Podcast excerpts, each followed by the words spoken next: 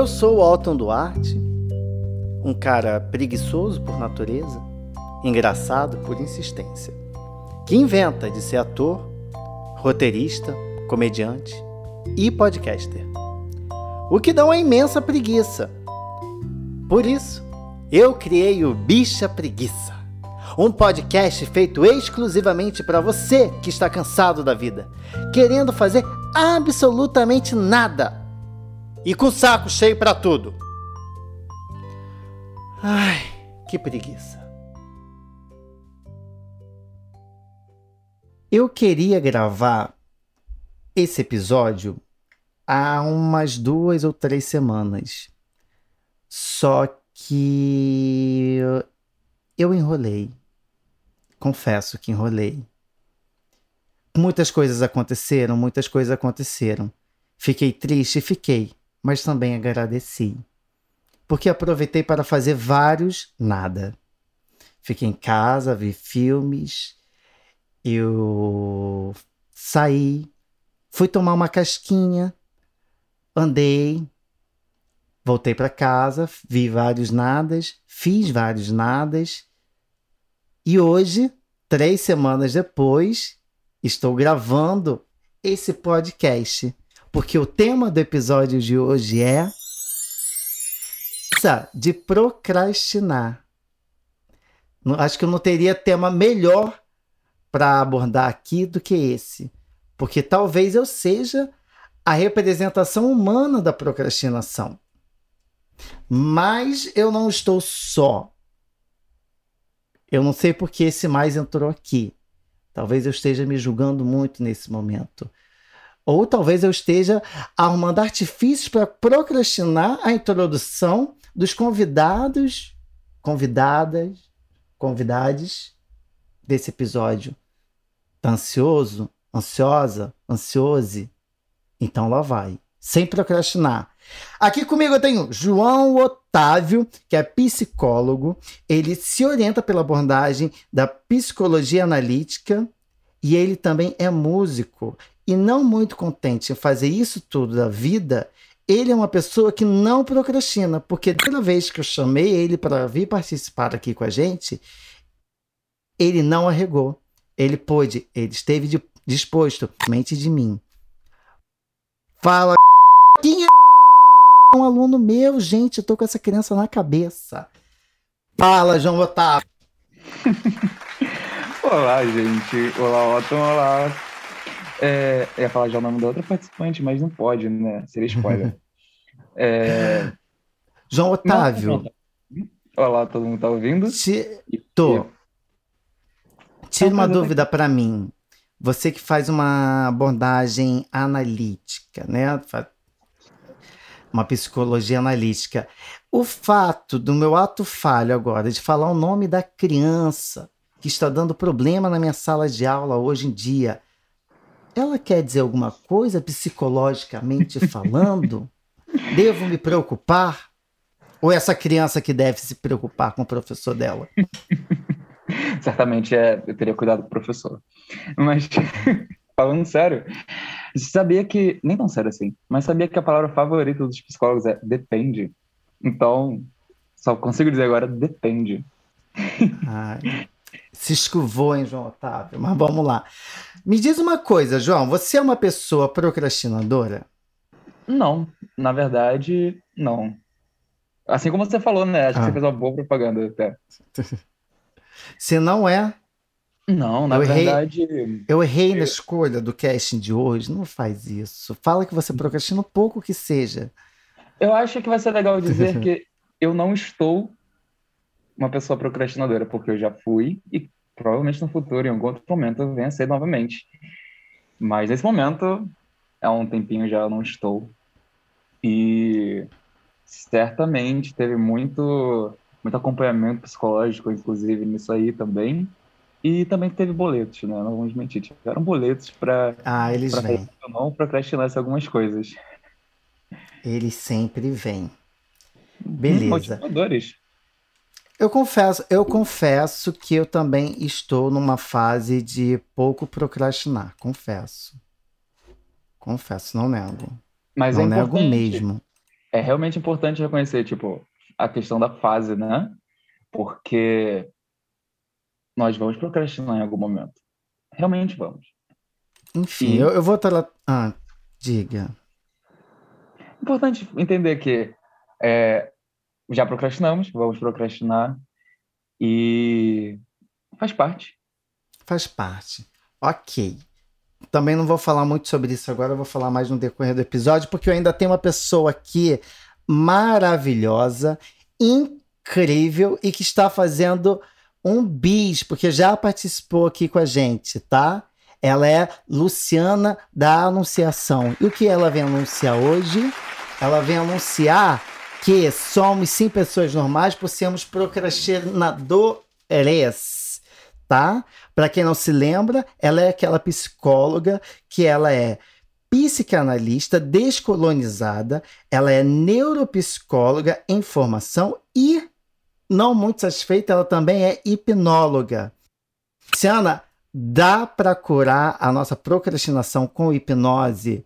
Tipo, você consegue balançar um reloginho assim na minha cara por dois minutinhos e fazer com que eu faça as minhas coisas sem enrolar? Olá, boa tarde, boa noite, bom dia a todos. Ah, é possível sim, é possível. é possível sim induzir alguém a não procrastinar é possível entrar em transe e mudar esse comportamento, né? Transformar essa vivência para um outro lugar, né? De produtividade que, que não cause nenhum tipo de medo, né? Numa região segura para que esse alguém, essa pessoa, o indivíduo possa ter uma nova vivência. É possível, sim. A hipnose é uma uhum. realidade. E eu vou marcar consulta com você hoje, saindo daqui. Para com... Não me fala isso. Você não me fala isso.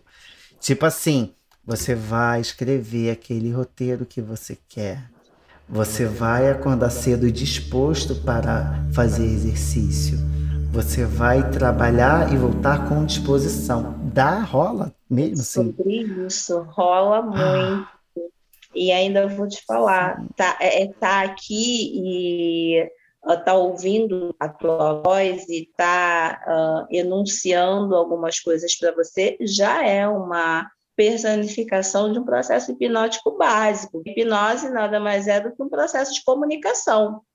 É, não está relacionado a comando, não está relacionado à dominação do outro, muito pelo contrário, e sim numa forma genuína de se comunicar e uma vez que o outro queira sair de um lugar e ir para o outro, uh, através daquilo que você solicita e não ordena, você pode uh, chegar a outros lugares, inclusive dentro do consultório, um, viajar por outras esferas, outras vivências, das mais precoces. Gente, que... É então é assim. É fantástico. Você, você se compromete em hoje falar as coisas necessárias para quem está ouvindo a gente mudar alguns hábitos, assim? Sim. Soltar do nada, tipo, tipo o Jequiti que aparece assim, pá. Então, assim, a gente está conversando e do nada você pega e fala, para de procrastinar. E é sobre isso, é assim, normal. Aquela mensagem subliminar. Exata, gente, eu tô, eu tô muito encantado. Ela, ela só. Eu, eu Luciana vem, traz umas coisas que eu fico bobo. É que eu sou de uma escola bem mais tradicional, né? Da hipnose clássica, e é, até admiro os fundamentos da PNL, uhum. mas eu ainda caminho lá, assim como o doutor Freud já foi grande hipnólogo antes de inventar a psicanálise. E, já usou outras substâncias também para é, tratar e, e ver é, seus pacientes, da mesma forma eu coloco lá no meu consultório, eu exponho essas, exponho essas pessoas a, indução, a induções leves, profundas, é, e vão fazer isso aí, vão colocar aqui, eu acho que já está aqui reunido com o João e com você, é, e tratar desse tema já é hipnótico por si, já é algo hipnótico, é hipnotizante. Já causa né, um fascínio, né? Como não procrastinar? É possível? Tá tudo bem procrastinar? Já leva um outro lugar, né? Para longe um pouco, né? Uh, de, de alguma vivência, né? Procrastinadora, né? E quem não procrastina? Vamos pensar? Você procrastina, Luciana? Você, você sabendo. Com, com, com, conhecimento de hipnose, você procrastina? Porque eu acho que eu, eu manjando de hipnose, tá, tá bem. Para mim, eu tá bem. Não consigo, não consigo mais. É, a emergência dos boletos, como o colega falou, João, é, a missão mãe, né, a busca de ocupar espaços de disputa por aí, não dão mais brecha para que eu não me movimente, né? É, aí eu vou, eu vou além, vou pensar o seguinte: hum. quanto maior a minha necessidade de realização pessoal, é, maior a minha capacidade de colocar ritmo e movimento aos meus desejos. Não é isso? Não é por aí? Uhum. Então, não dá mais. Mas já fui bastante procrastinadora. Eu vou te dizer, uh, praticar e exercitar a ciência, para mim, o que alavancou uh, de outros comportamentos aí para que eu não me, me mantivesse nessa posição de procrastinar de estacionar naquela zona de conforto, né, conhecida, segura, por aí. Mas se procrastinar, tá tudo bem, e depende. Mas, ó, precisando, tô aqui, eu acho que eu dou aula de procrastinação. Se precisar, quiser relembrar como é que é, ó, aqui ensino, faço um workshop aqui, gratuito até. Ai, mas é isso. Por que, que você procrastina, Otton? Por que, que eu procrastino? Ih, menino, você quer puxar minha terapia aqui? Toda sexta-feira, às 5 da tarde, eu estou comentando isso com meu terapeuta. Todo, toda semana. Mas eu procrastino por quê? Porque eu acho que de alguma forma eu, eu tenho um certo medo de encarar, de não, não, medo de não ser bom. Eu acho que é isso. Eu tenho medo de não fazer aquilo que eu quero fazer da forma como eu espero que seja, né? Com a qualidade que eu espero que tenha. E aí eu acho que eu meio que vou me desmotivando, a coisa vai, vai parecendo ser muito mais cansativa do, do, do, do, do que ela é, do que ela pode ser. Porque uma vez que eu começo a fazer o que eu preciso, o que eu quero fazer, eu faço muito empolgado. Aquilo ali meio que termina de ser uma barreira, né? É, por exemplo, ultimamente eu tô eu tô acordando cedo para fazer funcional e para e depois trabalhar. E aí eu acordo 5 e meia da manhã cansado, tenho que ir. Mas, assim, o funcional em si não é, é cansativo como, como é, assim, normal.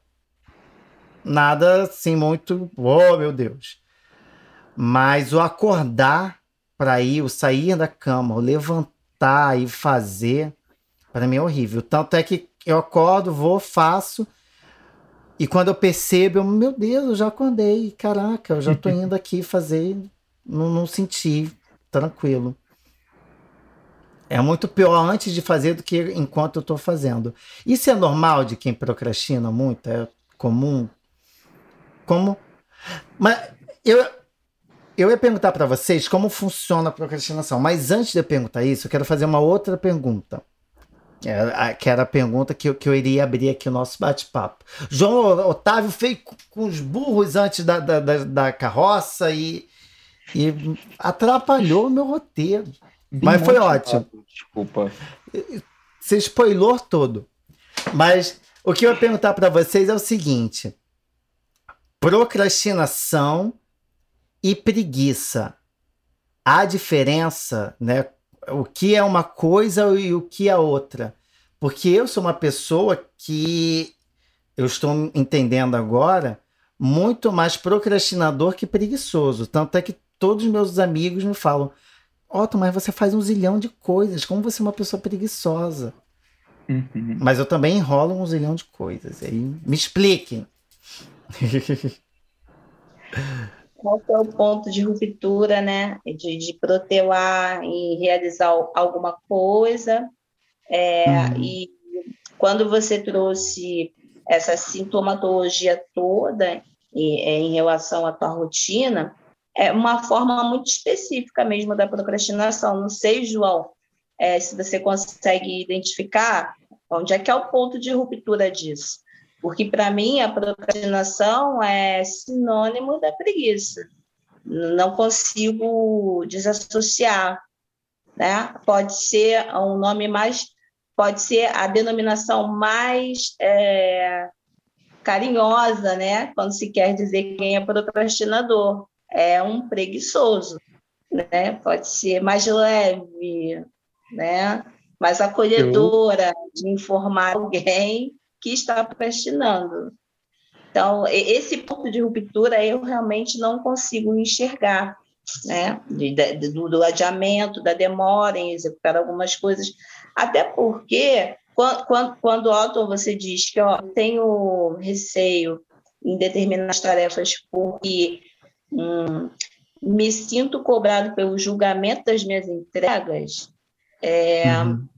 É, é, é aí que eu realmente não consigo fazer uma distinção entre procrastinar e ser preguiçoso, porque para você, pra essa ideia de que você pode, de que você se planejou e que você não entrega por medo, sentimento de angústia, uma angústia moral, né? Lá dos códigos de punição é, que, nos, que nos são impostos, né? Por mas esse código moral, a gente essa ansiedade moral, né? A psicanálise uhum. traz é, para a gente, é muito. É, é, um ponto de ruptura, acho que muito sensível. Eu não consigo enxergar, não sei, não. O que, que você acha? É, tanto por experiência própria, quanto também em alguns outros momentos que, que eu tive a chance de ver ali outro cliente falando sobre isso, é, eu tive uma manifestação de, de procrastinação que eu até fui pesquisar sobre isso depois e tinha pessoas na internet falando, chamando isso de procrastinação ativa. Já ouviu falar disso? Não. Procrastinação ativa seria o quê? Um exemplo básico. Cara, eu tenho que varrer a minha casa. Mas eu não vou varrer minha casa porque eu tenho que lavar a louça, eu tenho que lavar o banheiro e eu tenho que ah. dar comida para os cachorros. Eu fiz tudo isso mas para evitar varrer a casa. E eu tenho muito essa procrastinação ativa. Procrastinação ativa. Eu não sei se tem pessoas realmente estudando, levantando isso como uma manifestação real, mas na internet está ali, isso está na internet, é verdade. Isso, sabemos disso. Mentira. Gente, mentira. mas, enfim, é, na minha experiência, é, a minha procrastinação ela sempre se manifestou muito como uma fuga mesmo, um mecanismo de fuga de algo uhum. que eu uhum. não tinha desejo de fazer ou que estava completamente é, desalinhado com o que realmente me motiva a fazer a, a, as minhas atividades ou as coisas que eu sinto que precisam ser feitas, né? É, já a preguiça é, nem sempre eu vejo ela como algo de fato tão ruim assim, né? Às vezes uma preguiça ela tá querendo mostrar uma coisa também, e ela pode sim ser um mecanismo para fuga de muitas coisas, assim como a procrastinação. Mas na minha experiência até então, a preguiça ela não necessariamente faz a gente é, é, protelar alguma coisa, sabe? Uhum. Diria até que a essa coisa de estar ali postergando as coisas é mais mesmo o nosso corpo, nossas ações dizendo eu realmente não quero fazer isso, sabe? Então, mas eu não quero ou um, eu tô com medo, porque no meu caso, né, o que acontece? É, eu sinto que eu tenho muito isso de, de realmente acho que é um, é um medo do, de não dar certo. Por exemplo, vou dar uma, né, vou me expor, como sempre. Momento de exposição aqui. É, eu tenho estudado muito roteiro, só que eu não tenho escrito. Uma, tempo, sim. Mas outra também é meio que enrolar. O tempo que eu tenho livre, eu não pego muito para escrever. Até de vez em quando me vêm algumas ideias, mas sempre que as ideias me vêm, eu não estou no momento assim que eu posso parar para escrever. E aí eu escrevo rapidamente a ideia num bloco de notas e deixo. Mas eu não sento com ela para escrever nos momentos que eu tenho mais livre, mais tranquilo. E eu sinto muito que tem também uma coisa meio de um, um medo de de encarar mesmo essa essa frustração de às vezes ai não estou desenvolvendo tão bem minha ideia ai esse texto não está tão legal ai isso não está como eu queria porque eu quero fazer algo grandioso eu quero fazer algo incrível eu quero escrever super bem Uhum. e aí é isso para tudo na vida. E aí, será que é apenas esse protelar ou também é esse medo? Porque para mim bate muito hum, dessa forma, do medo mais do que o do, do protelar em si. Porque eu gosto, Sim. são coisas que eu gosto de fazer, eu gosto de escrever. Eu, desde muito pequeno, escrevia e tal, e criava coisas. E... Acho que quando nós falamos sobre medo, automaticamente nós estamos falando sobre esperança de alguma coisa. Se você teme algo, você espera ou tem esperança de que algo venha acontecer. Então, da mesma forma com que o Luciano tinha falado uma vez, né, sobre sobre coisas que falou na apresentação, na fala dela também, sobre coisas que estão uhum. motivando uhum. a gente a, ali a seguir a nossa atividade, a nossa produtividade. Acho que a questão da procrastinação como medo também é uma manifestação de, de fuga, o um movimento de talvez evitar é, que aquele medo ele se manifeste, daquilo ali que vocês têm esperança de que aconteça, seja alcançado, não se não se não se concretize, né? E isso é uma coisa que foi justamente o que fez toda a diferença para mim no meu processo de deixar de ser tão procrastinador, uhum. que é uhum. justamente é,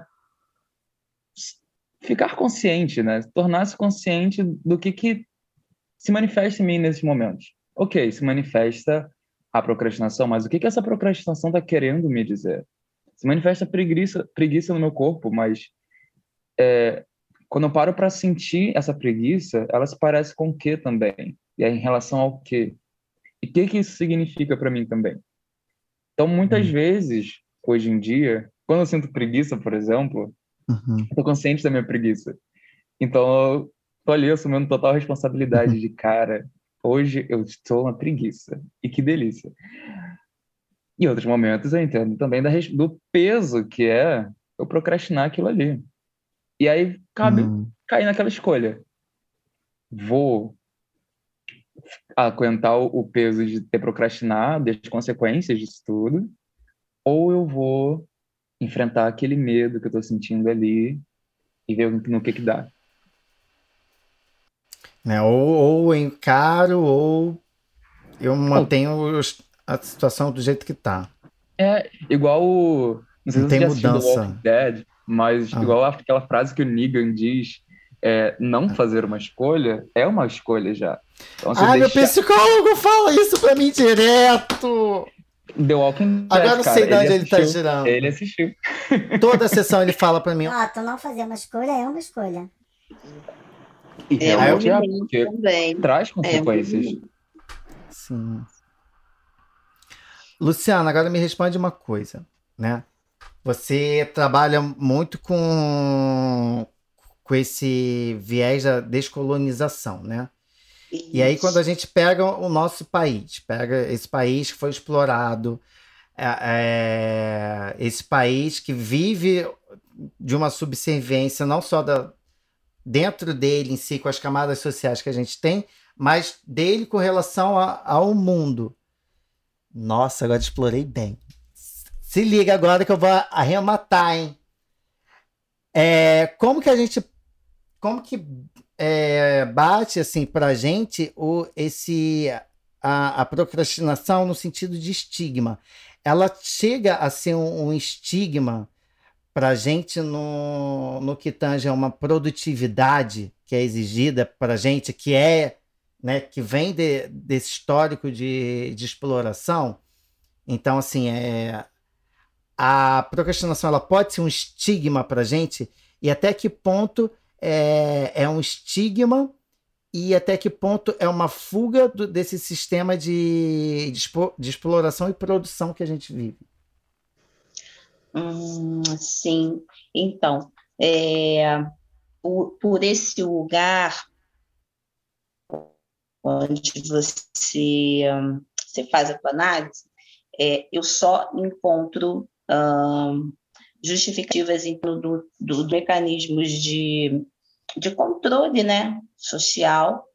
Hum. É, a gente vai falar de, da constituição social por marcadores sociais, né? Então, a gente vai é, pensar o seguinte: é o quanto se, se, se, se mobiliza, se mexe é, na autoestima e nos processos de segurança também de cada indivíduo, aí vamos, vamos separar, né?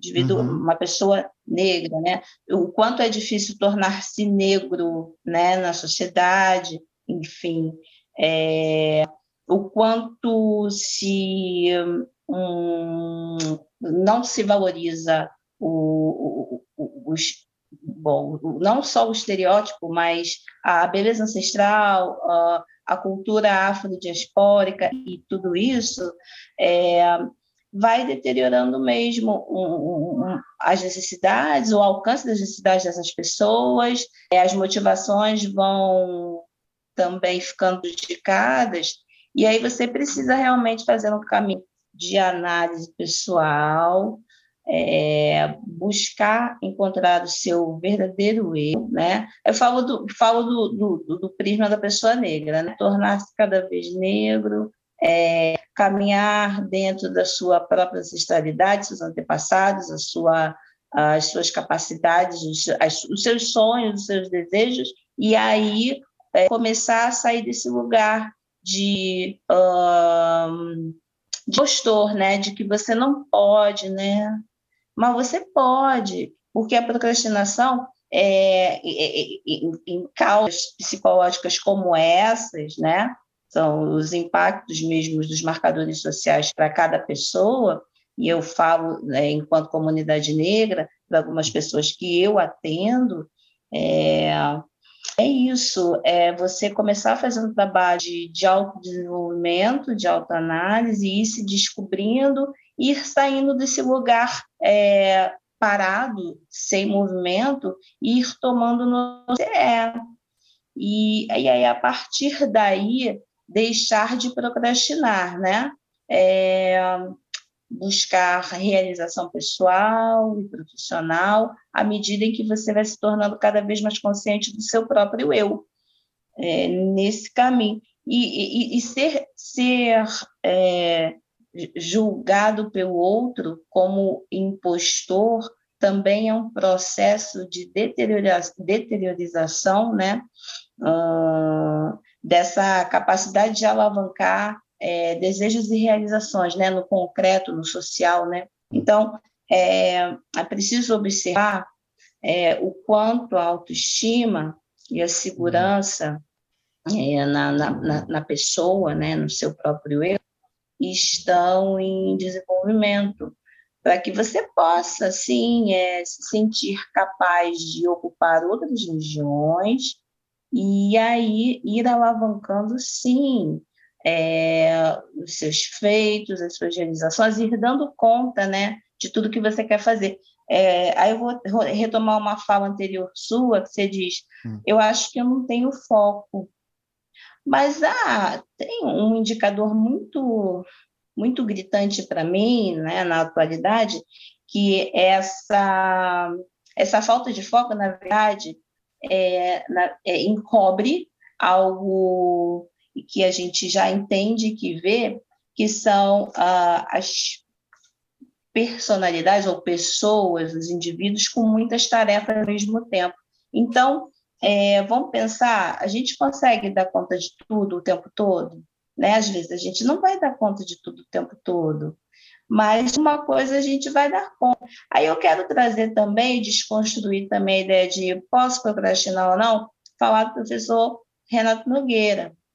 E ele entende o seguinte: e quem determina isso, se você está procrastinando ou não, é você. Não, não entenda isso pelo olhar do outro. Né? É você que sabe onde é a sua zona de conforto, onde você tem que romper e, e, e seguir, ou você é que determina se você vai parar nesse lugar e está tudo bem, se é um lugar de conforto, se é algo que você é um lugar que você deseja ficar.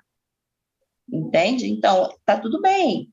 E você está procrastinando, é, é, é, um, é um dado social que está gritando e batendo na tua porta, o teu entorno está dizendo, e se for? E se você desejar, então seja. Então é você e não o outro, né? E, e procrastinar ou não, ele coloca na ordem do nível do desejo. Eu quero, eu estou afim, eu quero, eu posso, né? Nós podemos, se quisermos. E, nossa, e você falou. Gente, eu tô. Tá tipo minha terapia 2.0 aqui, sabe? Inclusive, é, reforçando ainda o que você disse, ah. Luciana, sobre tornar-se cada vez mais si mesmo, que é um processo essencial, é claro. É bom deixar claro que tornar a si mesmo é justamente um movimento de você se diferenciar do todo, no sentido de, do coletivo, do que é tendência, do que é vendido, do que é exigido pela coletividade. E quando a gente começa a fazer esse movimento, com certeza fica muito mais é, evidente as cavernas que nós estamos sempre inseridos, as Exatamente. sombras que estamos sempre seguindo, né? Nós, as, as personas que parecem extremamente reais, essas máscaras vão caindo e a gente vai percebendo. Por que é, temos que nos sujeitar a algo desse tipo, né? Por exemplo, quando é que foi que se tornou aceitável certas profissões também terem que se tornar blogueiros, é, influencers, sabe? Quando é que se tornou aceitável de fato? Mas é o tipo de coisa que, por nós não conhecermos quem de fato nós somos, nossos verdadeiros eus, ou então como na psicologia analítica, né, que a gente chama de self, nosso self, é, a gente acaba sendo levado pela maré, maré da, da, maré da coletividade. E cada vez mais distantes do nosso uhum. verdadeiro eu, do nosso desejo, fica muito difícil extremamente difícil encontrar uhum. forças para ser produtivo, para fazer uma coisa que não tem a ver com quem realmente nós somos, não é? Pois é. E, quem define, e por que uh, se deixar é, definir pelo que o entorno, o outro e o externo uh, deseja? Por que responder a essas solicitações? Então, é, eu concordo muito quando, quando o professor Renato Nogueira diz isso, olha, é, é olhar para você, é seu próprio eu. Aí, quando eu falo sobre to, é, tornar-se alvo de algo, de, de, um, de, de, uma síndrome chamada síndrome de impostora, é dizer o seguinte: é, tá, eu estou procrastinando, é, eu não mereço estar aqui, eu não sou capaz. Então, é, é são provocações né, no self, no eu, né, no, essa dinâmica intrapsíquica, muito brutais, né? Que são, chegam a ser cruéis. E aí o que, que acontece? É, os transtornos psicológicos eles vão se alimentando disso, né? E aí você se sente realmente prisioneiro, né? Dessa inércia, né? Do não fazer, né? Não, não faço porque não posso, não faço porque estou nesta zona de conforto nesse lugar. Não faço porque tenho capacidade mediana, não faço porque não consigo avançar. E não é nada disso. Se você deseja ficar numa área mediana, e se isso te é confortável, né, vou pensar assim, é, está bom para você, está tudo bem. Você não depende da aprovação de ninguém para isso, né? Para se sentir pleno, inclusive numa área mediana, é, profissional, pessoal, é, Acho que o único alerta é quando a gente pensa em relacionamento amoroso afetivo, porque é, essa, essas quedas né, de produtividade a, a, beiram a, as zonas de uh, toxicidade dos relacionamentos uh, conjugais, interpessoais. Então, é preciso ter realmente um, uma visão uh, nesses lugares, né, onde você se relaciona muito diretamente com o outro, para que você não se agrida ainda muito mais, não seja agredido pelo, pelas, pelas forças externas, e aí no seu relacionamento, enfim, amoroso, relações sociais, família, você não seja engolido, tragado, né, por inteiro. Isso aí, uhum. é, a gente precisa ter é, atenção a isso, né? Nossa, é... Porque Quem seríamos nós se a gente continuasse perdendo ali no outro, nos papéis sociais, uhum. né? Exato. Sim. Não, mas gente, na verdade a gente consegue viver sem esse outro, né? O tempo todo, Sim. nos julgando e nos policiando ali. É, e a gente até precisa disso, né? Então, mas, mas aí agora eu vou entrar com Para se manter coisa... é, dentro de uma.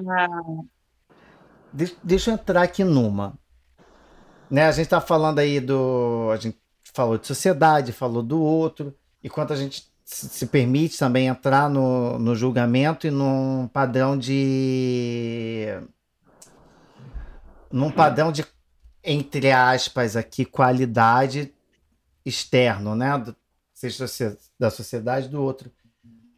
Né?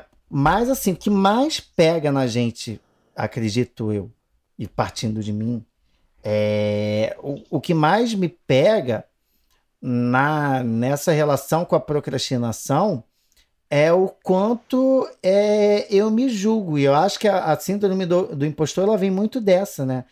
Quanto mais a gente fica nessa tentativa de atender a, a algum certo padrão que a sociedade impõe, mas que a gente também incorpora para a gente como sendo um padrão nosso, sendo uma meta nossa, o quanto isso faz a gente se julgar pra caramba. E o que, né, hoje em dia, onde eu tô parado, parado não, né? Onde eu tô caminhando agora nesse meu processo de, de terapia, de análise, enfim, da, da, essa minha relação com a procrastinação, é, eu tô muito nesse nesse auto julgamento. Porque assim, eu vim do processo que eu comecei a, a me entender, as coisas que eu gosto, o, quais são as escolhas que eu quero fazer na vida, o que me deixa à vontade, o que eu quero seguir para a vida de carreira e tal. E aí agora eu tô parado no auto-julgamento, porque eu sei que eu quero, eu sei quem eu sou, eu sei que eu gosto. Então eu quero ser o melhor naquilo que eu, que eu faço. Eu quero estar com, no, nos melhores lugares, com as melhores pessoas, em prol daquilo que acha que é o melhor para mim. E aí eu me julgo pra caramba. E aí, meu Deus, isso aqui tá muito ruim, porque eu sei que eu, que eu tenho uma criatividade bacana, que eu posso fazer melhor do que isso. Caraca, eu apresentei uma cena de tal, tal forma, mas eu consigo fazer mais porque eu consigo pensar ela de uma outra forma. E aí eu não quero ensaiar, porque ah, eu sei que vai me dar um trabalho. Ah, e aí eu vou ter que encarar, sabe, aquele defeitinho que eu sei que eu tenho. Mas tudo leva tempo. Tudo se constrói com o tempo. E aí, como é, a gente encara esse auto-julgamento nosso com uma punição imensa, né? Então, assim, o quanto isso tem do externo e quanto isso tem da gente, né? O quanto a gente pode e é capaz de pegar e falar: para, sabe? Pare de, de se comparar com uma coisa que vai além de você, né? Como, como que a gente pode, tipo, parar essa engrenagem assim e mudar esse status, né? Para que a gente se torne mais consciente e faça melhores escolhas. Quando ele diz isso para mim, João, só consigo lembrar de teoria das necessidades humanas de Maslow, né? De, desse esforço, né? Para alcançar essa, essa, A gente tem que se alimentar disso, né? Vamos lá. de, de satisfazer essas necessidades aos poucos. E aí, quando ele trouxe essa, essa vivência, só consigo entender também, Otto, na tua fala, é, a, é, é, a necessidade de, de, de estar seguro e aí buscar algo maior, né? E aí, só, só, trazendo um dado científico, né, essa, essa teoria de necessidades ela é dividida em cinco partes, né, da, da mais baixa para a mais alta, é a necessidade fisiológica, a necessidade de segurança, a necessidade social, de autoestima e a re, realização pessoal, que é essa estética que você está a fim de chegar. Então, a gente vai, o ser humano vai estar sempre é, se esforçando para alcançar esses níveis, segundo o psicólogo americano Maslow, né? E João, o que, que você pensa? Eu, eu pensei muito assim mesmo, que eu achei muito genial o que você pontuou ali sobre autoestima, né? Porque ao mesmo tempo que nós entendemos que caminhar para na direção de si mesmo, é caminhar contra essas demandas da sociedade, a gente vai precisar de autoestima para sustentar é, caminhar contra a sociedade, né?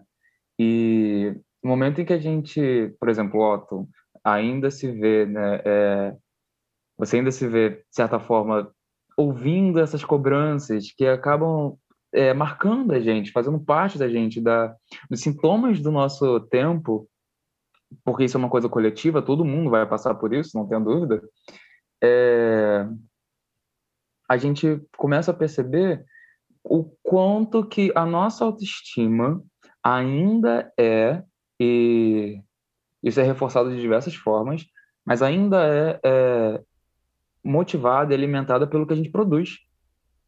Sabe? Sim, e... desculpe, desculpe interromper, mas é, só para trazer só mais uma questão aqui que talvez possa implementar isso que você vai falar. A gente vive diariamente bombardeado por coachings, por aquelas pessoas que vivem falando é, trabalho enquanto eles dormem, uhum. por, por histórias de sucesso que são recheadas de eu não dormi por não sei quanto tempo. Eu passei anos passando por dificuldade para hoje estar aqui onde eu estou. Eu tive que me, me sacrificar em determinado aspecto da minha vida para hoje estar aqui alcançando o sucesso que eu estou alcançando. Eu preciso suar para conseguir aquilo que eu quero. O que, de fato, não é ruim, mas isso, de certa forma, afeta essas nossas necessidades. E uma vez essas nossas necessidades que Maslow fala, né, uma vez elas não não sendo atendidas em alguma esfera ali, porque eu estou dormindo muito pouco para porque eu estou trabalhando demais para produzir algo, ou então estou me alimentando mal porque eu estou comendo o que eu posso, como dar rápido para poder dar conta das coisas que eu, que eu tenho que dar conta o quanto isso não afeta o nosso psicológico e quanto, estando com o nosso psicológico afetado, a gente não cria determinadas barreiras, determinadas síndromes, ansiedade demais, uma, uma baixa estima, um, um burnout, enfim. Né? Exato, né? nós estamos enfrentando aqui, né? Enfrentando não, né? Nós estamos a experiência, estamos vendo acontecendo aqui o surgimento de transtornos, síndromes que são exclusivas do nosso tempo. É, nós temos aí milhares de anos e é a primeira vez que a gente vê uma, em grande escala esse tipo de produtividade, esse tipo de ação. É, na Idade Média, por exemplo, o, as pessoas elas dormiam 12 horas por dia. Hoje em dia estão achando que 8 horas por dia não é mais necessário para os dias atuais. Então, Eu tô dormindo 5, assim, 5 e pouco. Olha, um homem à frente do seu tempo, olha só. Não, brincadeira, mas. À frente mesmo, porque vai morrer daqui a pouco, dormindo pouco. Logo, logo tá batendo as botas. Aproveitem enquanto eu ainda estou aqui com vocês em humanidade. e aí, é... onde é que fica, de fato, a... essas necessidades diante disso tudo que a gente é todo tempo é, encorajado, você é aplaudido, você ganha centenas de seguidores no Instagram por você estar tá ignorando suas necessidades pessoais, né? É, você vai é, ficar mais próximo da promessa de receber um aumento, de você ganhar mais dinheiro por ignorar suas necessidades pessoais. E isso a todo momento. Não, isso, isso é também é, e isso muito imbuído também por, é, pela romantização do fazer por amor. Se eu amo o que eu faço, entendeu? Eu faço muitas horas aquilo. Eu deixo de comer para fazer o que eu amo. Eu deixo de estar com minha família e com meus amigos para fazer o que eu amo. Eu deixo de dormir bem para fazer o que eu amo. E aí, tudo bem, você está fazendo muito o que você ama, mas você está se amando, você está se cuidando para estar tá fazendo o que você ama, né? Porque tem muito isso, é uma romantização imensa da, da produtividade. E surtamos! E aí, psicólogos? Essa romantização né, é maravilhosa para orientar aquilo que a gente tem que fazer é, como o outro espera que façamos. Exatamente. A gente está sempre nessa, nessa busca por atender um determinado padrão. Eu falo muito isso porque, assim, eu, é, enquanto ator, né? Ai, ator, roteirista, porra toda, né? Já, já citei 15 profissões aqui no meio desse podcast, mas é.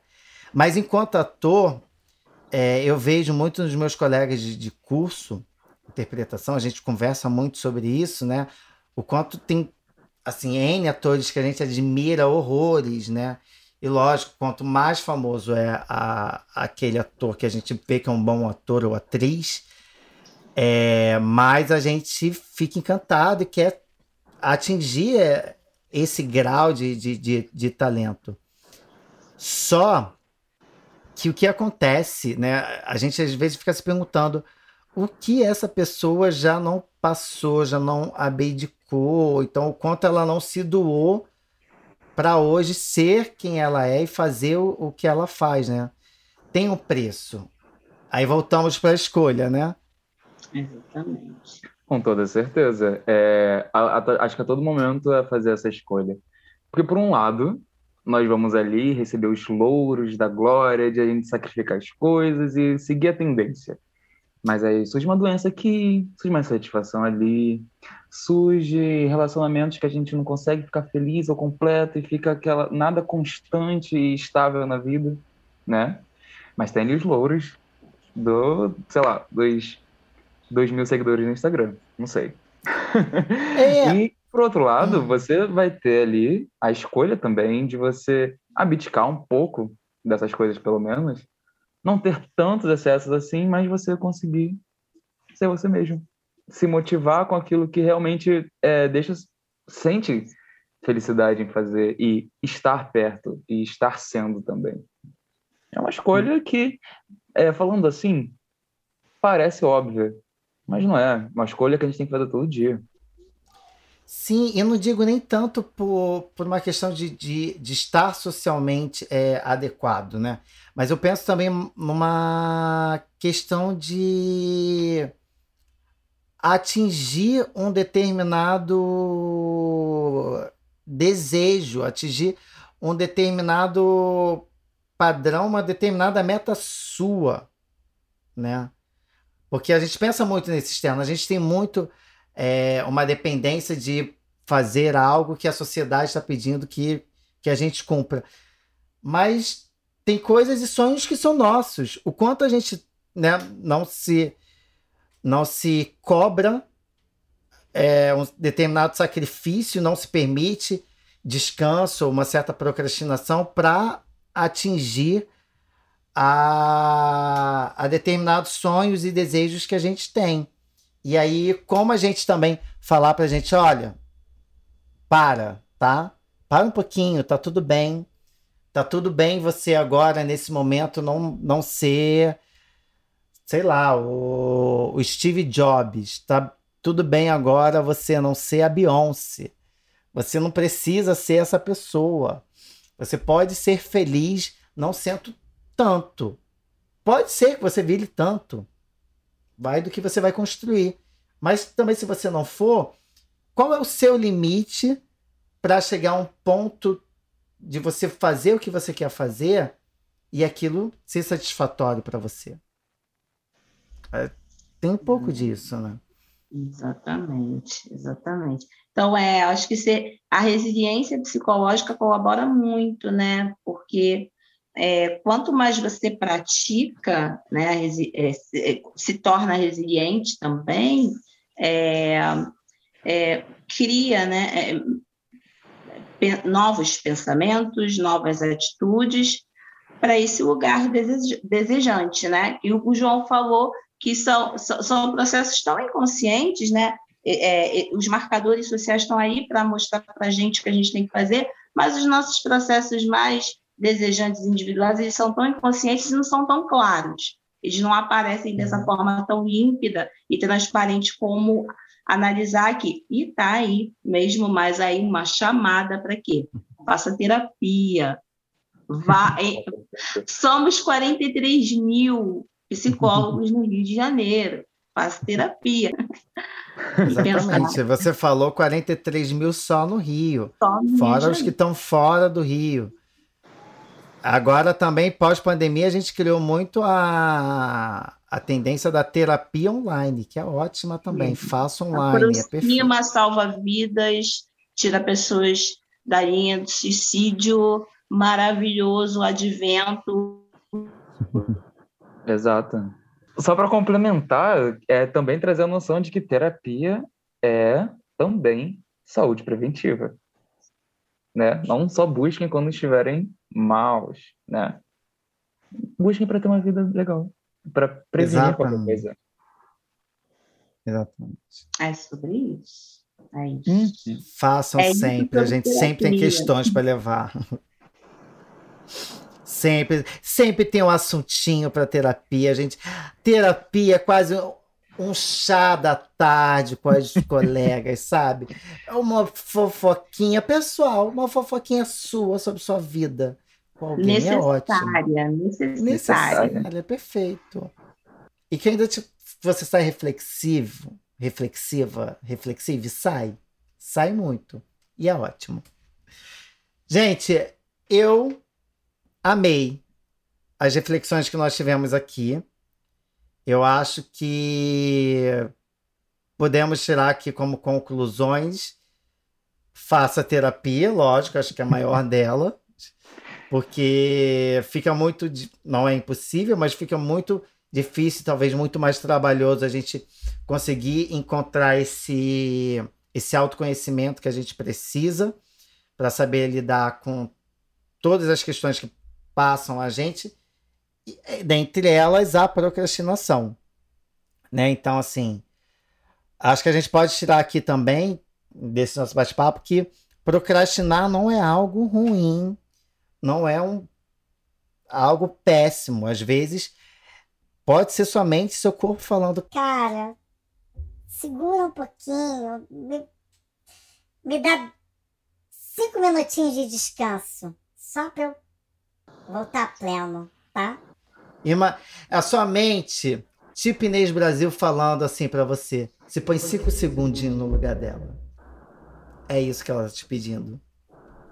Inês Brasil, não, você tem errado. Desculpa, pensadora errada. Pepita, quem falou isso foi Pepita.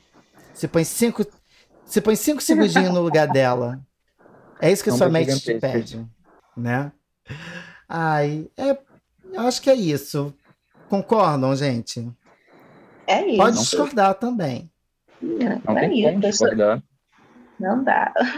O nosso corpo ele vai falar. Sempre vai falar. A gente precisa a gente ouvir também. Exato. A gente precisa ouvir. A gente precisa ouvir e precisa ser carinhoso com, com a gente mesmo. Né? Acho que é. Eu, sempre quando. Acho que todo mundo é, a gente, quando termina o namoro, a gente fica. Me amei, por isso que eu entrei nessa relação. Eu não tenho amor próprio, eu não sei me amar. Eu sou, não, eu, não, eu sou uma pessoa que não se ama. Eu entrei nisso em todos os relacionamentos que eu tive. Até que eu percebi que não é falta de amor próprio, né? Porque eu acho que o se amar nada mais é que o se cuidar. Quando a gente cuida da gente, a gente está se amando. E aí a gente entende mais um pouco a gente, os processos que a gente passa. É um pouco isso, né, gente? É, se cuidar é se amar. Amor próprio, para mim, é cuidar de si. Exatamente. Os processos individuais e trabalhar a subjetividade sempre, né? E começa aí. Exatamente. E tudo isso foi uma grande hipnose da Luciana o tempo todo. Exatamente. E porque eu estou me sentindo realmente muito satisfeito com essa conversa, com a conclusão dela também. Obrigado, Luciana. Eu estou ótimo. Amanhã eu tenho terapia. Amanhã eu tenho terapia, acho que eu vou chegar lá e falar, olha, tem nada para te entregar hoje, Sandra. Aqui. Nada. Não tenho que falar. Mentira. Amanhã eu vou trabalhar, gente. Amanhã eu vou trabalhar. Vai ter Dois minutinhos ter... com criança na escola, amanhã já tem pauta para três meses de terapia. Corta isso aqui, vai ter o. Não tô podendo ser exonerado. Ai. Ah, enfim, tô satisfeito. Amando, perfeito. Acho que pela pressa que estamos aqui, porque procrastinamos muito para começar esse episódio, para fazermos ele acontecer, acho que poder, podemos hoje, esta semana, abolirmos o saque bicha preguiça, porque depois de, de tudo isso que a gente falou, a gente não tem mais coragem de reclamar de nada. Não temos. Mas a gente tem muita coragem para pedir para você parar de preguiça e nos seguir. Para de preguiça e me segue. Tá? Porque uma vez que você ouviu tudo que você ouviu agora, é missão sua não procrastinar, abrir o seu Instagram e seguir todos nós aqui, não só no Instagram, mas em qualquer rede social que passarmos aqui hoje. Entendidos? Talvez essa, essa forma um pouco mais autoritária não seja a melhor forma de hipnotizar alguém. Talvez eu esteja mais afastando o meu público que trazendo ele para perto de mim. Mas isso aprendi com terapia tá? Isso eu aprendi que eu tenho que ser mais carinhoso comigo, porque se eu não sou carinhoso comigo, eu não sou carinhoso com o outro. E a outra. E outra. Então, é caros, queridos ouvintes, sintam-se. Não é. A, não é. Sintam-se amados, acolhidos, para se quiserem seguir, nos seguir, tá bom? Quem se sentir à vontade, confortável agora neste momento, pode passar suas redes sociais, projetos, trabalhos, só se sentir confortável. Ordem alfabética, então, né? Eu vou adorar acolhê-los, ouvi-los, interagir com vocês no meu Instagram. é, arroba joão.otávio pc. Bem simples. Não prometo frequência lá, mas prometo que a interação, quando acontece, é bem real. É ótimo. Eu entrei em contato, foi rapidinho. É isso aí. Lu, Oi. divulgue pra gente seus trabalhos, o que você tem feito, suas redes sociais, como as pessoas podem se sentir confortáveis para entrar em contato com você. Assim, eu assim, é, através do YouTube, um novo canal chamado no Divã. E lá, uma série de conteúdos sobre saúde mental eu venho disseminando, né? Há poucos dias. Tem, tem pelo menos 30 dias que coloca, né? Para que a gente possa disseminar a, a prática clínica para o maior número de pessoas, informar, trazer conhecimento Então eu tô lá no canal do YouTube Negritude no Divã. No Instagram também, arroba. Acessem o canal dela e sintam-se hipnotizados. É isso. Povo meu, vocês já sabem, arroba Bicha Preguica Podcast no Instagram. Toda semana postagem do episódio da semana com gente maravilhosa aqui. Gente que é tão boa que a gente traz de volta. Gente que nunca teve aqui que a gente recebe e acolhe com carinho. É isso. E você, que com certeza, apesar de toda a preguiça, nos ouve com muito prazer. Porque você é um vencedor, uma vencedora, univencedore da procrastinação. Ai, povo. Ah, meu Instagram é aquele, né? esqueci de passar meu Instagram. Instagram é arroba zero Tom Duarte, né? É isso, zero Tom Duarte. Postagens desnecessárias, desinteressantes, porém que me ajudam o quê? Ganhar seguidores. Ganhando seguidores, eu entro num padrão social. Entrando num padrão social, eu consigo ser mais visto. Conseguindo ser mais visto, eu consigo o quê? Trabalhos, jobs, principalmente como ator. Estou querendo, estou precisando. Ouça esse podcast, repasse para três pessoas, que precisarão repassar para mais três pessoas. E assim, em forma de pirâmide, eu alcanço o meu sucesso. Você me faz mais feliz, menos procrastinador, talvez mais rico? Espero que um dia sim. Estou sendo honesto, muitos não são. Ai, gente, brigadíssimo pelo encontro de hoje.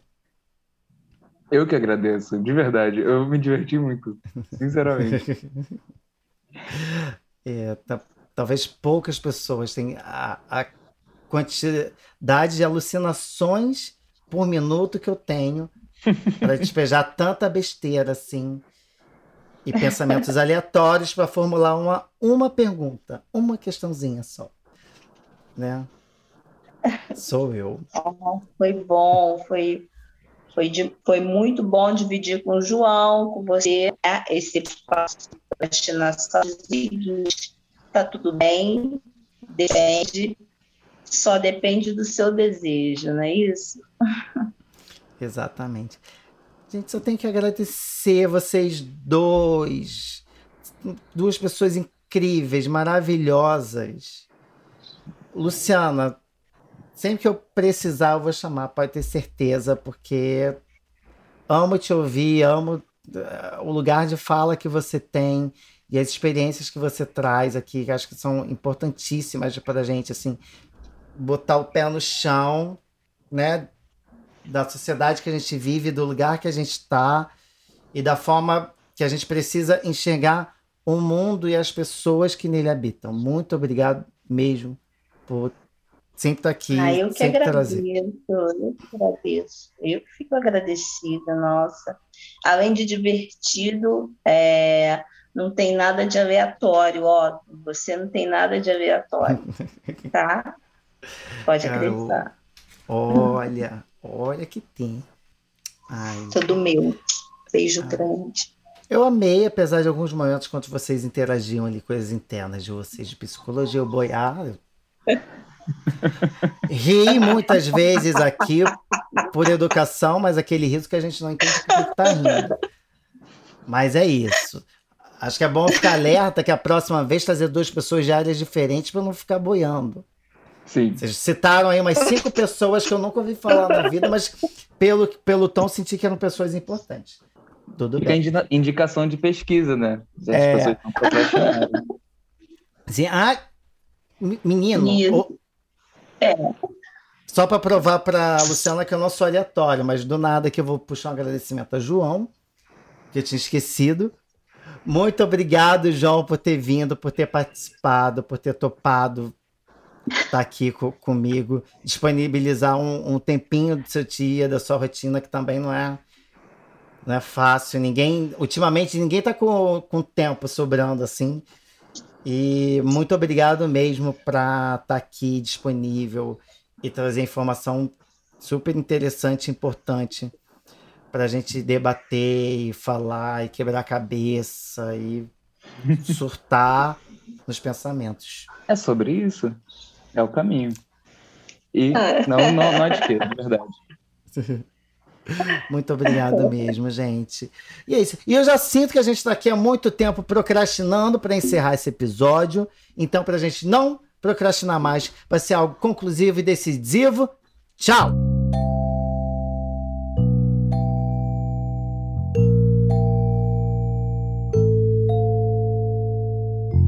Esse episódio teve idealização, roteiro e apresentação de Otton Duarte e a edição de som de Rafael Kutivac, o cara que diz que o áudio é uma delícia. Esse foi o Bicha Preguiça. Eu vejo você no próximo episódio. Até lá!